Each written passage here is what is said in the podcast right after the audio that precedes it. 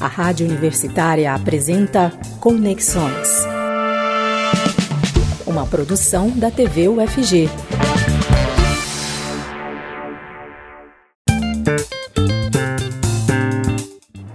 Boa tarde. Está começando Conexões dessa quinta-feira, dia 9 de fevereiro. Eu sou a Camila Maia e fico com você até às 5 e meia da tarde. Eu sou uma mulher branca, tenho cabelos escuros e longos, estou vestindo uma roupa preta, sentada à frente de uma estante com alguns livros coloridos e também enfeites. Lembrando que o Conexões ainda está é, sendo todo realizado de forma remota, por isso, cada um de nós que participa do programa está na sua casa ou no seu ambiente de trabalho, e por isso nós aparecemos na tela em diferentes janelinhas. E quem aparece na nossa terceira janelinha hoje, que vai nos ajudar a explicar um pouco mais sobre o avanço da variante Omicron da Covid-19 aqui no estado de Goiás e também no Brasil, é o professor João Bosco Siqueira. Ele, que é médico epidemiologista e também professor do Instituto de Patologia Tropical e Saúde Pública da Universidade Federal de Goiás. Olá, professor João, muito obrigada pela sua presença. Boa tarde, Camila. Muito obrigado pelo convite para participar com você hoje. E só para me descrever também, eu sou um homem branco, de cabelos pretos. A barba não é tão cheia e bonita como a do Diego, mas está ficando branquinha já. Eu estou usando uma camisa polo azul, com golas em vermelho, e atrás de mim tem uma parede bege, com uma plantinha. Bom, antes do professor explicar um pouquinho para a gente, eu vou só relembrar os canais da TV UFG e da Rádio Universitária e também falar sobre a Covid-19 para dar uma informação até para a gente discutir com o professor na entrevista. Então, lembrando que você assiste o Conexões no 15.1 do Sinal Aberto, no 21 da NET Goiânia, no site e no aplicativo da TV UFG e também nas redes sociais, no YouTube, no Facebook, no Twitter e é no chat do Facebook e do YouTube que você pode enviar a sua questão, a sua dúvida, que eu repasso aqui para o professor João Busco. Você também pode escutar o Conexões em formato de podcast nos perfis da Rádio Universitária no Deezer e no Spotify, e também ao vivo, agora na Rádio Universitária, nos 870m, no site da rádio e no aplicativo Minha UFG. Se não deu para assistir ao vivo, pode conferir também lá no nosso canal no YouTube, que todos os nossos vídeos ficam depositados lá.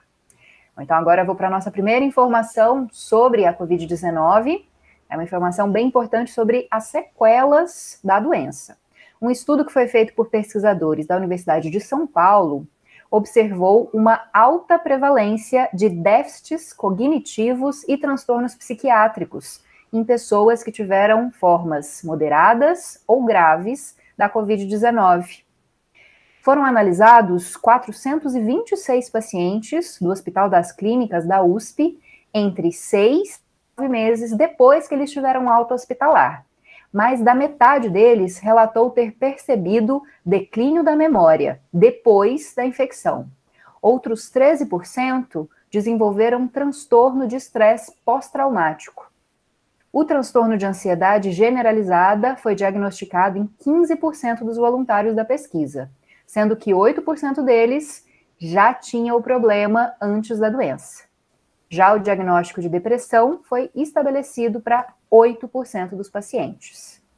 Um dos pesquisadores que conduziu esse estudo, o médico Rodolfo Damiano, disse que a pesquisa não conseguiu encontrar uma correlação clara entre a condição psiquiátrica, entre esses transtornos apresentados e a magnitude da doença na fase aguda, ou também a fatores psicossociais e econômicos pré-existentes ou que ocorreram ao longo da infecção, como perda de familiares, prejuízos financeiros durante a pandemia. Segundo ele, isso corrobora a hipótese de que alterações tardias relacionadas à infecção pelo SARS-CoV-2, como processos inflamatórios associados a alterações imunológicas, danos vasculares e a própria presença do vírus no cérebro, teriam um papel de origem desse trans, desses transtornos. Esses resultados podem ser acompanhados né, de forma completa na revista científica em que eles foram divulgados. a revista General Hospital Psychiatry. Então, já falando sobre sequelas, é bom a gente lembrar que nós estamos vivendo uma nova alta da Covid-19 no Brasil e no estado de Goiás. O Brasil registrou ontem 295 mortes por 1.295 mortes por Covid-19, elevando o total de óbitos para 635.189. Essa taxa de 1.295 mortos é a maior desde julho do ano passado. No dia 19 de, é, no dia 29 de julho de 2021, morreram 1.354 pessoas em decorrência da Covid. Goiás é um dos estados que tem enfrentado essa tendência de aumento de casos da Covid-19 por causa do avanço da variante Omicron. No mês de janeiro, a média móvel de casos aumentou mais de 800% em relação a dezembro. E agora eu passo a palavra para quem sabe nos explicar um pouco mais sobre esse assunto e tirar as dúvidas que ainda existem, né, mesmo depois de quase dois anos da pandemia de Covid-19. Professor, explica para a gente qual é a diferença dessa variante Omicron? Ela é mais, ela tem um contágio mais rápido do que as variantes anteriores, né? Delta, Gama, Alfa. É, tem muita gente que tem dito que ela seria menos grave, mais branda. Explica para a gente como é que é.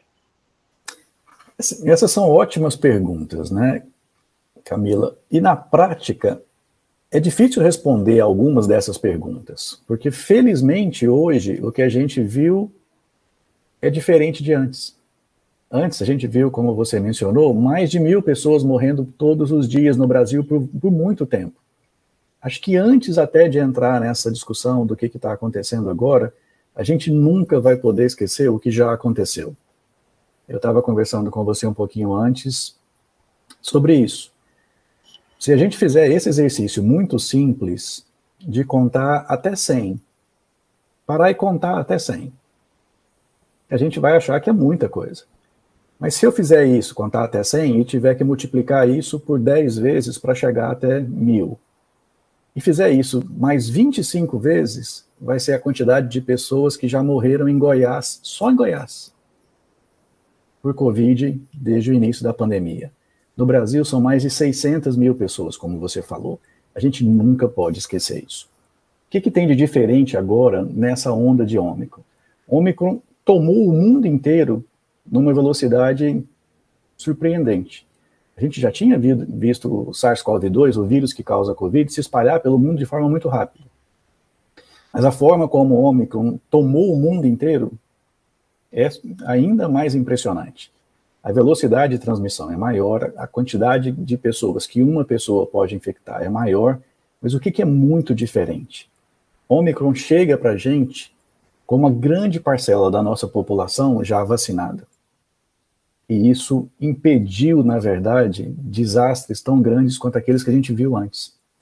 Se a gente voltar no tempo, é difícil você ficar falando de ah, uma onda, outra onda, terceira onda, quarta onda. Talvez seja melhor a gente olhar isso para ciclos a gente teve o ciclo da, da variante original. Ah, depois a gente teve a, a, o, o, ciclo de gama no Brasil, de delta em outros locais, e agora a gente tem esse ciclo de Ômicron. Se a gente voltar só para Goiânia, a gente vai ver que durante o, o ciclo anterior do, do ano passado, quando a gente viu muita gente morrer, Goiânia teve vários dias seguidos com mais de 50 óbitos por Covid em cada um dos dias. Só Goiânia. E agora, com Omicron, a gente não viu isso passar de 7 óbitos por dia. É muito menos. Mas é muito menos por quê? Porque o vírus é mais brando, que ele teria, a gente chama isso de virulência, capacidade de produzir doença grave. Não. A gente está vendo as pessoas morrerem. O que, que é muito diferente? é vacina. Vacina protege, vacina protege nossas pessoas mais velhas, nossos jovens, nossos adultos e protege nossas crianças. Me chama. Professor, vou de... só já, já colocar uma outra pergunta, porque eu sei que o senhor vai destacar isso, mas gostaria muito de ficar nesse ponto da vacinação. Ainda tem gente que tem receio da vacinação, principalmente em relação às crianças. Há muita desinformação rodando, principalmente pelas redes sociais a vacina ela é segura, os pais podem ter é, segurança ao levar os filhos para serem vacinados, os riscos de algum tipo de efeito colateral mais sério são realmente baixos? Explica para gente. Bom, quando a gente desenvolve medicamentos e vacinas, segurança é o ponto de partida. Nenhum novo medicamento, nenhuma nova vacina vai ser liberado para ser utilizado pela população, pelas pessoas, sem essa avaliação de segurança. Isso a Anvisa faz de forma magnífica, assim como outras instituições pelo mundo afora.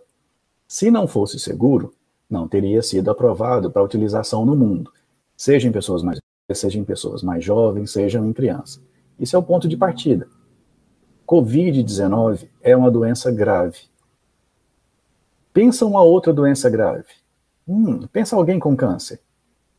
Você vai fazer o que aquela pessoa que nunca estudou na vida está falando na rede social que você devia fazer com uma outra doença grave? Bom, se você está pensando em seguir o que alguém que nunca estudou está falando, desde políticos que, dizem, que divulgam informação errada, até outras pessoas que se dizem especialistas que divulgam informação errada, eu tenho a impressão que as pessoas não iam escutar essas pessoas num outro contexto, de outras doenças graves. Covid-19 é uma doença grave. Então, todo esse processo de desinformação, eu não consigo entender qual é o objetivo, mas eu consigo entender o efeito, que é gente sendo internada e gente morrendo. A gente pode salvar as vidas. Vacinas são muito, muito seguras. Se você me tomar como exemplo, meus filhos se vacinaram no primeiro dia que a vacina estava disponível para crianças. E eu tenho a segurança de que, se não fosse segura, se não funcionasse, isso não estaria sendo liberado para que as pessoas pudessem fazer. Então, acho que esse é o grande ponto de partida. Pode ter algum evento adverso? Pode. Assim como qualquer outro medicamento que a gente toma no dia a dia, pode. Como qualquer outra vacina anteriormente, pode. Agora, isso é frequente? Não, não é. O que, a gente viu, por exemplo, agora na semana passada, o CDC dos Estados Unidos, que é o órgão mundial de referência, eles mostraram nos Estados Unidos que as pessoas sem vacina tinham 97 vezes mais chance, mais risco de morrer do que aquelas pessoas que não que tinham se vacinado de forma completa, com três doses. Eu não tomar vacina, então, me coloca num patamar completamente diferente. Sim. Professor, já vou emendando algumas questões aqui. Já existe um subtipo né, do, da Omicron é, que está prevalecendo naqueles países onde primeiro a Omicron é, foi detectada, né, uhum. para depois se espalhar e chegar até onde a gente está. É, essa rapidez de mutações, uh, essa subvariante, a Omicron em si, elas podem fazer com que a gente fique mais tempo uh, nessa pandemia. Existe a possibilidade de surgirem outras variantes mais graves, tanto em relação a nível de contaminação, quanto também é, que escapem do, é, da segurança que a vacina oferece? Esse seria o grande medo que a gente tem, né, Camila? A gente ter uma variante nova que escape da proteção que nossos anticorpos oferecem para a gente. Bom, qual que é a boa notícia? O pedaço do vírus que pode sofrer mutações, ele é muito pequenininho. Então isso não é infinito o número de mutações que eu posso vir a ter, ele é finito. Pode vir a surgir alguma coisa diferente? Claro que sim, mas isso vai ser maior quanto mais o vírus circular. Quanto mais gente estiver adoecendo, quanto mais gente estiver sendo internada, quanto mais gente estiver transmitindo, maior vai ser a chance de a gente ter novas mutações. Então a gente precisa vacinar, não só o Brasil, mas a gente precisa vacinar o mundo inteiro. E a gente precisa entender que esse é o único caminho que a gente tem para levar a um controle da pandemia no nível global. A gente, ah, eu tomei vacina, preciso continuar usando máscara? Preciso continuar usando máscara. Preciso continuar com os cuidados de lavar as mãos e de higiene. Por quê? Porque eu ainda posso transmitir, eu posso carregar de um lado para o outro. Vai acontecer? A gente não sabe. Omicron podia ter sido um desastre global, como foi Delta, como foi a Gama? Claro. Mas as pessoas já estão vacinadas, eu já tenho proteção. Professor, é, nesse momento em que a gente vê esse aumento de casos aqui em Goiás, é, segundo a plataforma Covid, que é desenvolvida em parceria com a UFG, a possibilidade de pico do, de casos, né, do maior número de casos é, de infecção pela Omicron deve ser agora, né, nos próximos dias de fevereiro, provavelmente dia 18 de fevereiro. Nesse momento, seria importante endurecer as medidas de é, contenção do vírus, né? O isolamento, as medidas de uso de máscara, restrição de pessoas em estabelecimentos comerciais. É, e o que a gente vê é o contrário, né? Principalmente a Prefeitura de Goiânia tem liberado mais ou a lotação de espaços, mas outras prefeituras já cancelaram carnaval, já cancelaram grandes eventos. O que, que deveria ser feito nesse momento em que a população já está dois anos vivendo é, com a pandemia, mas há uma nova onda aí potencialmente muito contagiosa? Bom, uma das coisas que é diferente para Omicron, comparado com os ciclos anteriores, é que parece que Omicron realmente faz um pico. Ela a, a transmissão anterior, ela começava mais devagar, aumentava e fazia algumas semanas de transmissão alta para depois começar a cair. Aqui para a Omicron, a gente está vendo alguma coisa muito mais parecida com um pico mesmo, com a pirâmide, subir e descer rápido. Bom, a gente está chegando no pico. Os cuidados deviam ser só no pico? É, não, eu preciso ter cuidado o tempo inteiro. Lógico que eu não vou ter o pico em todo momento para todas as cidades. Algumas vão fazer o pico mais cedo porque começaram uma transmissão mais cedo. Outras vão fazer o pico um pouco mais tarde porque começaram mais tarde.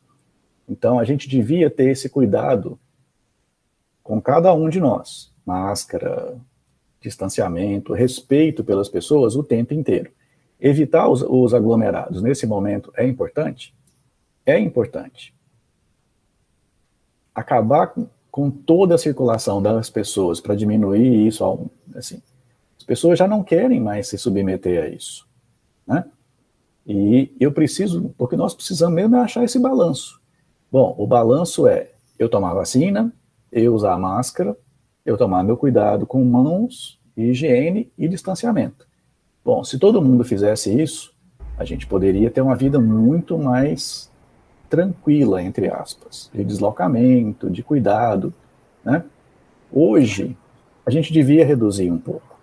Fechar? Não. Acho uhum. que é uhum. impossível fazer isso mais. Né? Professor, só para a gente terminar, a Europa, em alguns países, é, já está começando a tratar a pandemia como endemia, que é um tipo de transmissão, né, que está em toda a população, mas que exige menos cuidados, né? É, será que isso aponta que nós vamos começar a viver com a Covid-19, assim como a gente vive com outros tipos de infecções respiratórias, com outros tipos de doenças que são combatidas, mas que é, não mobilizam tanto assim os recursos né, sanitários, de saúde? É, isso é uma mudança de, de patamar. A gente ainda não conhece o que a gente chama de história natural da doença. No começo do programa, você falou, ah, o pós-Covid. A gente está aprendendo ainda o que é pós-Covid. A gente não conhece a história natural de Covid como um todo. Covid vai se tornar uma endemia? Claramente vai se tornar uma endemia. Quando isso vai acontecer? A gente não sabe. Se, se eu não tivesse mais novas variantes a partir de agora e aumentasse cada vez mais a cobertura vacinal, isso poderia ser muito em breve. A maior parte das pessoas vacinadas, os casos nessas pessoas são muito pouco graves, e eu teria o que a gente vê com outros coronavírus, que a gente tem todos os anos, mas sem essa, sem essa carga na sociedade, dessa quantidade de óbitos que a gente viu com Covid-19. Isso é o futuro, isso vai acontecer. Quando isso vai acontecer, a gente ainda não sabe. A gente gostaria muito que fosse em algum momento nesse ano ainda, em segundo semestre, que a gente não tivesse a emergência de nenhuma outra variante que causasse essa preocupação ou essa dispersão pelo mundo, para que a gente pudesse, com esses cuidados agora, aumentar a quantidade de pessoas vacinadas, poder retomar um pouco do, do que a gente entendia por vida normal antes, né? Tá certo, professor. Muito obrigada pela sua presença novamente aqui no Conexões, um grande parceiro do programa para auxiliar a gente a entender mais sobre a Covid-19, sobre outros problemas de saúde. Muito obrigada, uma boa tarde para o senhor. Espero que a gente se veja novamente. Com certeza, Camila. Muito obrigado pelo convite e até a próxima. A gente vai para um rápido intervalo, e é bem rapidinho, continua aí com a gente. E eu te convido a participar do nosso programa. Mande a sua pergunta, sugestão no nosso chat do YouTube, no chat do Facebook ou pelo WhatsApp. O número é o 62 99181 1406. 62 99181 1406. Está aparecendo aqui na telinha se você quiser tirar uma foto. Manda sua contribuição para a gente, que a TV UFG está de braços abertos para receber o que você uh, acha da gente, o que você gostaria de ver na nossa tela. É só entrar em contato. Você está ouvindo Conexões. Estamos de volta com Conexões dessa quinta-feira, dia 10 de fevereiro de 2022. Eu sou a Camila Maia e fico com vocês até às 5 e meia da tarde na TV UFG e na Rádio Universitária. Agora, nós contamos com a presença do Diogo Marques, que é estudante da Faculdade de Letras da UFG e que vai fazer a interpretação para Libras nesse bloco. O Diogo tem pele parda, cabelo castanho curto, olhos castanhos escuros e estatura baixa. Ele está usando um óculos de armação escura e veste uma camisa social preta e se encontra em frente a uma parede branca, onde faz a interpretação. Muito obrigada pela sua presença, Diogo. Bom, e agora nós contamos com mais uma aliada aqui do Conexões e que vai trazer várias informações sobre cultura. É a Alessandra Lobato, que é estudante de jornalismo da UFG e também estagiária aqui na TV UFG. Muito obrigada, Alessandra, por me ajudar a trazer mais informações aqui no Conexões. Eu que agradeço, Camila, mais uma participação aqui. É sempre bom estar aqui. Alessandra, faz a sua descrição para gente. Conta para os nossos ouvintes da rádio, para quem tem baixa visão ou é cego, como que você é? Eu sou uma jovem de cabelos pretos na altura dos ombros. Hoje eu tô com uma camisa azul com alguns pontinhos vermelhos, na verdade umas florzinhas. E atrás é o meu quarto, que como a gente está na pandemia ainda, a gente está em cada um na sua casa. Bom, antes da Alessandra trazer as informações sobre cultura, tenho algumas alguns dados importantes sobre mortalidade indígena e também sobre educação. 486 crianças indígenas com idades entre 0 e 5 anos morreram no Brasil só no ano passado, segundo informações da Secretaria Especial de Saúde Indígena. As principais causas de morte são doenças intestinais e infecções respiratórias, como a Covid-19.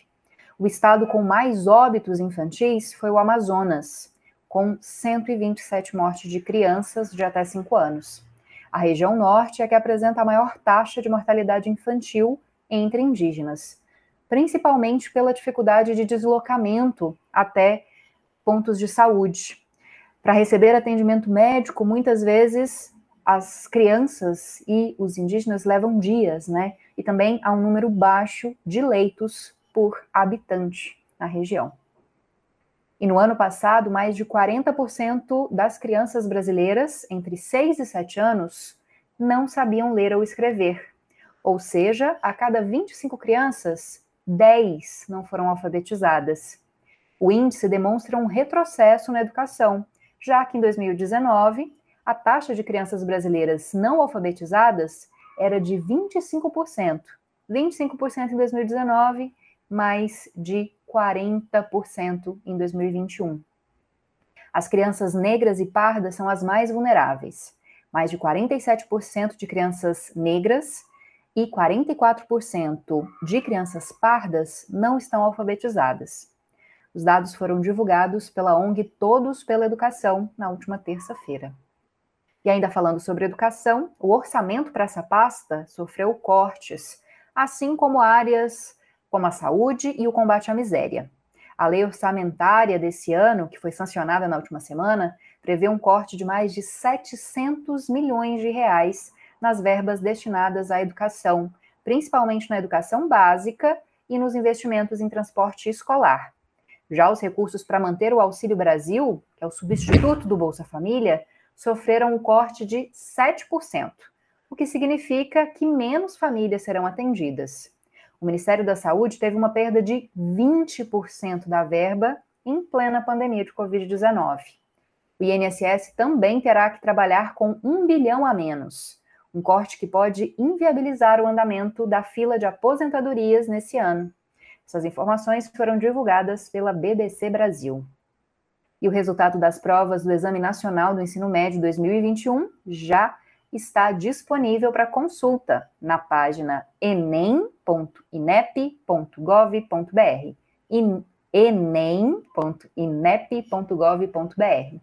As notas do Enem podem ser usadas para o acesso ao Sistema Único de Seleção Unificada, o SISU, também no programa Universidade para Todos.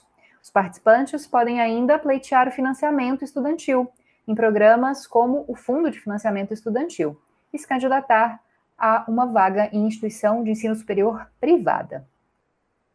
Bom, e agora sim a gente vai para uma parte mais feliz do programa, mais tranquila, porque a gente vai falar de cultura. A Alessandra vai trazer primeiro informações para quem trabalha na área cultural ou quer trabalhar na área cultural, porque tem várias oportunidades, né, Alessandra? Conta para gente. É isso mesmo, Camila estão abertas as inscrições para a segunda edição do Festival Itinerante de Dança e Vídeo do Olhar. Obras nas categorias Videodança e Documentário de Dança podem ser inscritas até o dia 2 de abril pelo site dolhar.com.br. Podem concorrer aos prêmios do festival pessoas de qualquer parte do mundo, mas também há prêmios destinados a artistas goianos a programação gratuita será realizada de forma presencial e virtual. Além da mostra competitiva, o evento vai oferecer masterclasses, mesa de bate-papo, mostra itinerante pelos parques de Goiânia e na cidade de Pirinópolis e Alto Paraíso de Goiás. As inscrições para o novo edital dos pontos de cultura no estado de Goiás foram prorrogadas até a próxima segunda-feira, a iniciativa é direcionada a projetos propostos por instituições privadas sem fins lucrativos, de natureza ou finalidade cultural. As inscrições podem ser feitas pelo e-mail inscrição rpcgo.secult@goiás.gov.br. Vou repetir para quem quiser anotar. Inscrição rpcgo.secult.goiás.gov.br goiás.gov.br. O novo edital conta com verba de quase 2 milhões de reais, que vai ser dividida entre os projetos contemplados. E também estão abertas as inscrições para o curso técnico gratuito em artes circenses na Escola do Futuro em Artes. Serão selecionados 20 alunos para acompanharem as aulas ministradas de segunda a sábado, no período matutino. As inscrições podem ser feitas até o dia 13 de fevereiro por meio do site basileufranca.com.br. A lista para os testes de aptidão serão publicada no dia será publicada no dia 17 de fevereiro. Os testes ocorrem de 21 a 23 deste mês e o resultado final no dia 3 de março. As aulas presenciais devem começar no dia 14 de março. A Alessandra também vai trazer informações para quem gosta de aproveitar, né, o que esses artistas e produtores que podem se inscrever nos eventos e serviços que ela falou antes, produzem aqui no estado de Goiás. E por isso ela vai, então, contar para a gente aí sobre uh, duas, uh, duas opções para você. Uma exposição que fala de história, da história de Goiás, e também uma peça infantil para você que tem criança e quer levar a criança para se divertir num ambiente cultural, né? Conta para gente, Alessandra, quais são essas dicas? Bom, Camila, nesse final de semana, o Teatro Goiânia recebe o espetáculo infantil A Semente, que conta a história de seis bichos do Cerrado que fazem uma assembleia para debater a conscientização do homem a respeito da exploração da natureza. O espetáculo gratuito será encenado no sábado, às 4 horas da tarde, e no domingo, às 3 horas da tarde. Já a exposição Íris, Uma História de Amor por Goiás, a mostra está em cartaz no, no Centro Cultural Marieta Teles, que fica na Praça Cívica. A exposição é uma homenagem ao ex-prefeito de Goiânia, Íris Rezende, e conta com 74 fotos que narram a trajetória do político que morreu no ano passado. A visitação pode ser feita de segunda a sexta, das 9 horas da manhã às 6 horas da noite, e a entrada é franca. Bom, mas a gente tem que lembrar, né, Alessandra, que Covid ainda está aí, a pandemia não acabou, e que quem quiser ir a esses eventos presenciais tem que saber que a lotação é controlada, precisa usar máscara, não é isso? Isso mesmo, Camila. Não esquecer também do álcool em gel e manter o distanciamento social. Muito obrigada, Alessandra, pelas suas informações, pela sua participação aqui no Conexões. Você já conhecia a Alessandra, né, do projeto Intercomunicação, e agora ela está mais perto ainda da gente como estagiária, vai continuar aparecendo aqui de vez em quando. Muito obrigada, uma ótima tarde para você. Hoje a gente não teve a participação especial dos seus filhotinhos, né? hoje eu deixei eles trancados. para não aparecer um pouquinho aqui. Outro dia eu mostro eles aqui de novo. Muito obrigada, Alessandra. Eu e a gente e a gente vai para um intervalo rapidinho. A gente volta com o último bloco do Conexões para falar sobre o cenário internacional. E é claro que a gente vai falar sobre os conflitos entre Rússia e Ucrânia e também sobre a pandemia Covid-19 na Europa. O professor Hugo Tomazetti volta a participar com a gente ao vivo, direto de Sevilha, na Espanha, então, fique aí para conferir essas informações. Também participe, mande suas perguntas, sugestões, elogios, críticas, o que você quiser. Dá para fazer isso lá no chat do Facebook, no chat do YouTube, também pelo nosso aplicativo. Você pode baixar ele gratuitamente em celulares com modelo Android. Só ir lá na sua loja virtual e procurar por TV UFG. É ótimo para você assistir a nossa programação e também participar.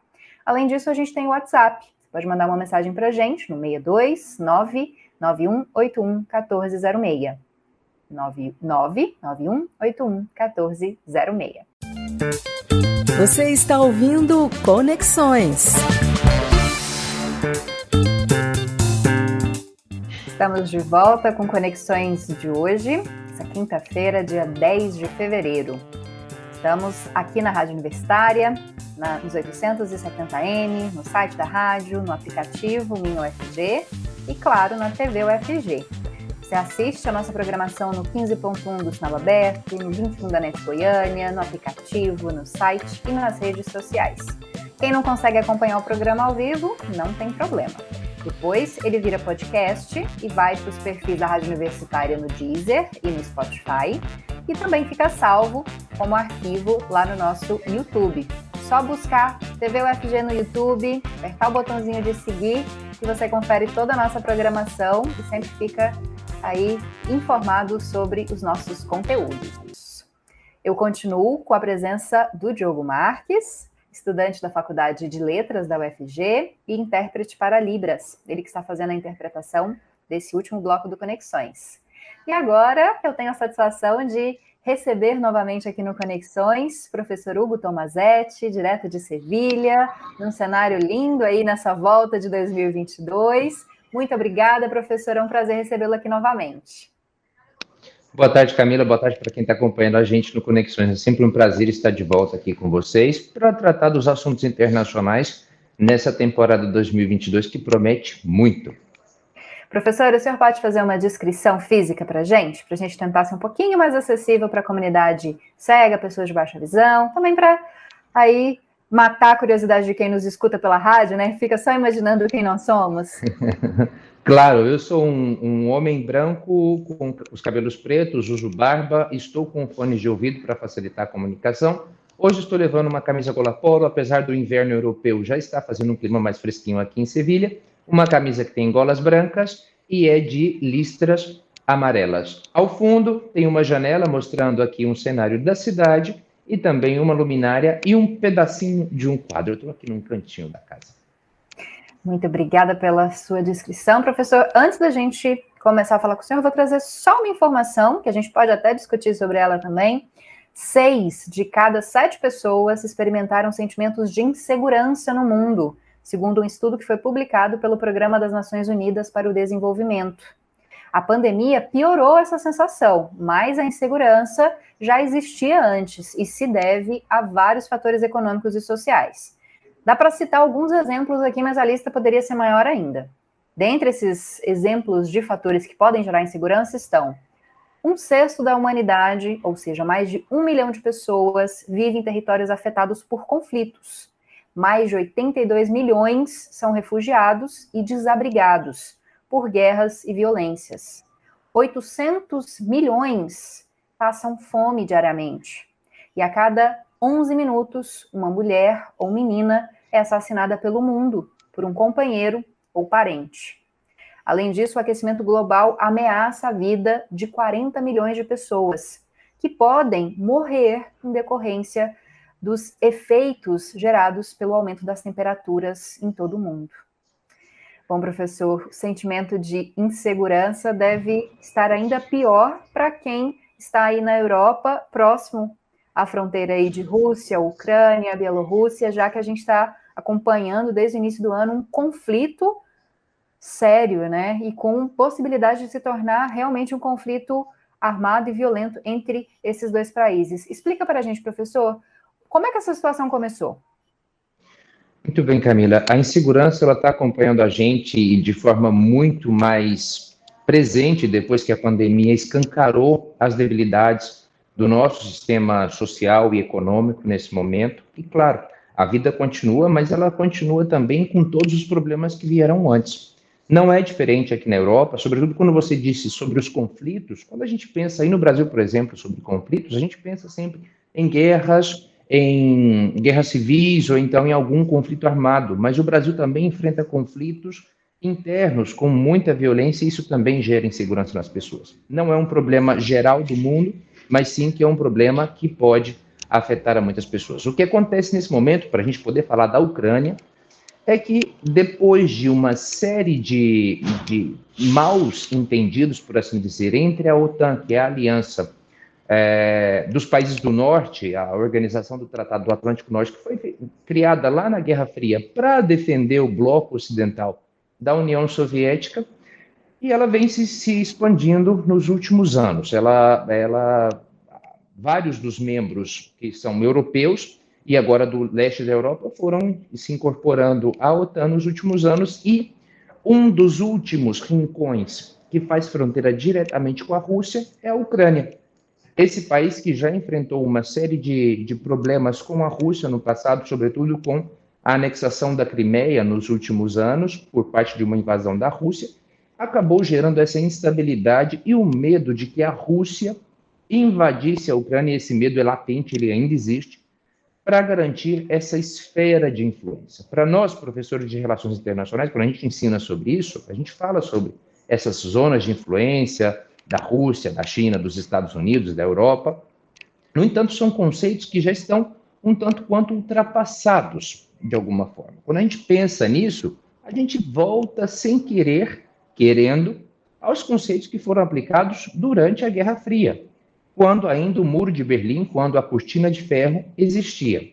A Ucrânia é um país que tem a sua autodeterminação, que é um país soberano e que pode optar ou não por estar em uma aliança ocidental ou estar debaixo, de, debaixo da influência da Rússia. Uma das características que mais chama a atenção nesse conflito, que agora está muito latente, é, primeiro, a incompetência de Joe Biden de tentar amenizar os ânimos e tentar cooperar não fazer essa corrida armamentista que nós estamos vendo nos últimos meses, em que a Rússia coloca tropas nas fronteiras com a Ucrânia, inclusive agora com Belarus também como parceiro nessas movimentações militares, e por outro lado, a OTAN, capitaneada pelos Estados Unidos, também enviando mais soldados e mais tropas ali para aquela região. A Europa, eu digo para vocês, não tem nenhum interesse nessa, nesse conflito, nenhum interesse. Primeiro lugar, porque parte do fornecimento de gás que vem para o norte da Europa, sobretudo a Alemanha e outros países nórdicos, vem da Rússia. E, por outra parte, também não seria nada interessante ter aqui nas portas da Europa um conflito dessa magnitude, como se, se está desenhando nesse momento com a Rússia. É uma situação muito complexa e parece que a gestão feita pelos Estados Unidos até agora está sendo desastrosa. A Europa está tentando, pelas vias diplomáticas, evitar isso a todo custo. E, por outro lado, a Rússia também não quer dar o braço a torcer, exigindo que seja colocado em documentos escritos que a Ucrânia jamais participará da OTAN.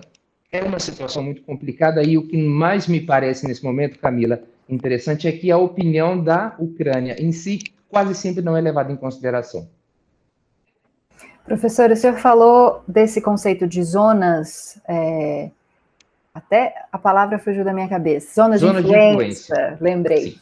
De zonas de influência entre os países, pensando naquela ideia ainda da Guerra Fria, né, que existia o bloco socialista e outros países ali que gravitavam, existia esse bloco é, mais ligado né, ao capitalismo, às potências da Europa e Estados Unidos, e o senhor disse que esse conceito está muito ligado a esse passado, né, antes da queda do Muro de Berlim. Mas hoje a gente tem algum nível de formação uh, de grupos específicos ou de blocos, sendo que a gente vê que, por exemplo, China apoia Rússia, mas é, outros países, como Alemanha, França, o próprio Macron foi visitar o, o presidente russo para tentar né, fazer um acordo estão mais ao lado né, dos interesses da Ucrânia e, consequentemente, dos Estados Unidos de né, acabar com esse conflito. Dá para a gente falar dessa divisão nesse momento ou não? Olha, é, eu acredito que seria um tanto quanto voltar ao passado também, apelar para esses conceitos da Guerra Fria para tentar explicar a realidade atual. Claro que a gente tem, desde a época que Putin subiu ao poder, e já tem 20 anos que ele está no poder na Rússia, essa tentativa de reviver esse espírito do Império Russo e da manutenção do poder da Rússia e da sua zona de influência. Claro, essa zona de influência ela tinha uma justificativa lá atrás. Durante a Guerra Fria, a gente tinha dois blocos de modelos econômicos diferentes e, portanto, a gente tinha aí a gravitação de outros estados é, ao redor desses, dessas grandes potências. Hoje a economia é globalizada, o mundo está completamente globalizado e a gente pode voltar, inclusive, nas ideias de insegurança que você comentou agora há pouco, para dizer que, inclusive, a insegurança ela está globalizada. E essa globalização ela faz com que esse efeito de zonas de influência deixem de existir em grande parte. Inclusive, essa dependência que a Europa tem da Rússia no que se refere ao gás natural deixa muito claro que as zonas de influência elas podem existir dentro do, do que eu posso chamar aqui de uma análise geopolítica, mas que na economia fica muito complicado de falar. A dependência da China, e aí o mundo inteiro depende da China, dos produtos chineses, também deixa muito claro que essas zonas de influência, elas estão um tanto quanto é, diversificadas. E aqui eu trago uma curiosidadezinha para quem está acompanhando a gente pelos vários canais de comunicação. Por exemplo, quando a gente fala da influência da China, aí em Goiás, a Celg Transmissão foi vendida faz poucos dias num leilão para uma empresa que se chama EDP, que o nome da empresa vem de Energias de Portugal. Seria o que a gente poderia pensar uma empresa portuguesa. Quando você olha no capital social da empresa, boa parte do capital ou o sócio, o sócio majoritário é o governo chinês. Então, como é que eu posso falar de zonas de influência geopolíticas se a economia já está nesse emaranhado que envolve o gás russo, os produtos chineses e tudo isso. O que a gente pode tirar de conclusão disso é que os ânimos precisam se arrefecer, porque uma guerra pode acontecer, e isso não está descartado por nenhum dos analistas políticos até agora, mas que seria prejudicial para todo mundo, e, sobretudo, para a população da Ucrânia. Lembrando que uma das estratégias do Putin nos últimos anos foi dar a cidadania russa para mais de meio milhão de ucranianos que são é, russófonos, que falam russo ali na fronteira com a Rússia. Isso, inclusive, serviria de justificativa em algum momento para um ataque militar, como justificativa para é, defender essa população russa que está deslocada na Ucrânia. Bom, professor, para a gente terminar, não dá para não falar da pandemia de Covid-19. A gente vem de um aumento de casos gritante, né, por toda a Europa, Estados Unidos, já chegou aqui ao Brasil, mas é, até uma subvariante, né, que tomou conta no lugar da Omicron. Mas o que a gente tem percebido pelas notícias, pelo menos aqui no Brasil, que nos chegam, é que a Europa já começa a flexibilizar várias medidas, é, deixar de exigir o uso de máscaras, possibilidade de encontros né, e reuniões. Alguns países, acredito que a Dinamarca até é, já pretende tratar a Covid como uma endemia, né? Uma doença já mais é, controlada, né? Menos é, violenta do que anteriormente. Como é que é o clima que você sente aí na Europa? Você acredita que as coisas realmente estão se encaminhando para que a Covid seja considerada uma endemia? Isso mesmo, Camila. Eu acabei de voltar do Brasil, tem menos de um mês que eu voltei do Brasil, e eu estou acompanhando, inclusive, o que os especialistas disseram aí no Brasil, que a onda de contaminação da Ômicron no Brasil, ela reflete aquilo que aconteceu há três meses atrás aqui na Europa. A Europa já está muito mais tranquila com relação a isso. A tendência, segundo os especialistas, é que a pandemia do coronavírus em algum momento passe a ser uma endemia e seja tratada como tal. Inclusive aqui na Espanha hoje já foi liberado o uso de máscaras em ambientes públicos. Ao ar livre já não é mais obrigatório o uso de máscaras, assim como também em Nova York e em outros lugares do mundo.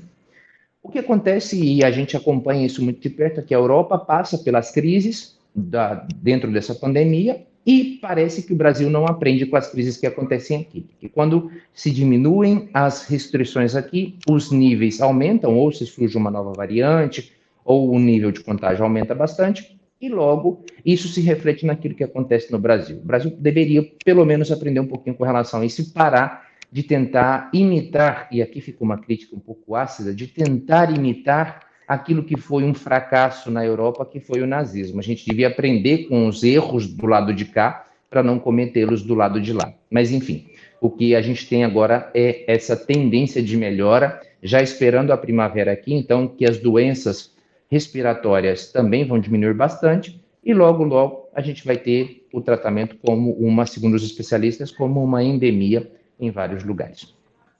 Já que o senhor foi ácido, professor, vou fazer um último comentário, vou fazer uma pergunta. O senhor deve estar acompanhando, né, por ser brasileiro, toda essa polêmica relacionada a uma defesa né, da existência de um partido nazista por um youtuber, também por um comentarista da Jovem Pan que não defendeu abertamente o nazismo, mas teria feito um gesto que lembra, né, um cumprimento nazista. Isso chegou a reverberar aí na Europa. É, o que, que a Europa pensa atualmente sobre essas questões do nazismo? O nazismo aqui na Europa, ele é um fantasma do passado, mas ele está presente ainda e ele é combatido diariamente, porque as mazelas que foram deixadas pelo nazismo aqui estão muito claras e as pessoas fazem questão de não esquecê-las. O que a gente tem de, de, de reverberação é um pouco em tom de preocupação, por um lado, e por outro, de piada, porque, convenhamos, o que, que pessoas no século XXI, em 2022, querem defender a existência de partidos nazistas no Brasil? Convenhamos, eu acho que a gente tem outros problemas e outras mazelas para pensar do que aparecer esses loucos, que eu acho que não tem outra palavra, para defender partido nazista em um país que participou de uma forma tão pequena na, na Segunda Guerra Mundial. É que, sinceramente, parece que faltam aulas de história nesse momento. Eu acho que não dá para recuperar o tempo com essas pessoas que estão falando agora, mas talvez investir nas, nas crianças que estão aí, ensinando a elas o que foi a tragédia, o desastre, é, é, o disparate que foi o nazismo aqui na Europa, sobretudo na Alemanha, e as populações que foram afetadas com relação a isso, para não ficar repetindo o que convenhamos, a gente não pode chamar de outra coisa que senão asneiras aí no Brasil. Muito obrigada, professor. Muito bom tê-lo de volta para ajudar a gente a pensar um pouquinho sobre o mundo. Espero o senhor nos próximos programas. Uma ótima noite aí para o senhor, bom descanso e até mais. Até a próxima. Tchau, tchau. Terminamos de apresentar Conexões uma produção da TV UFG.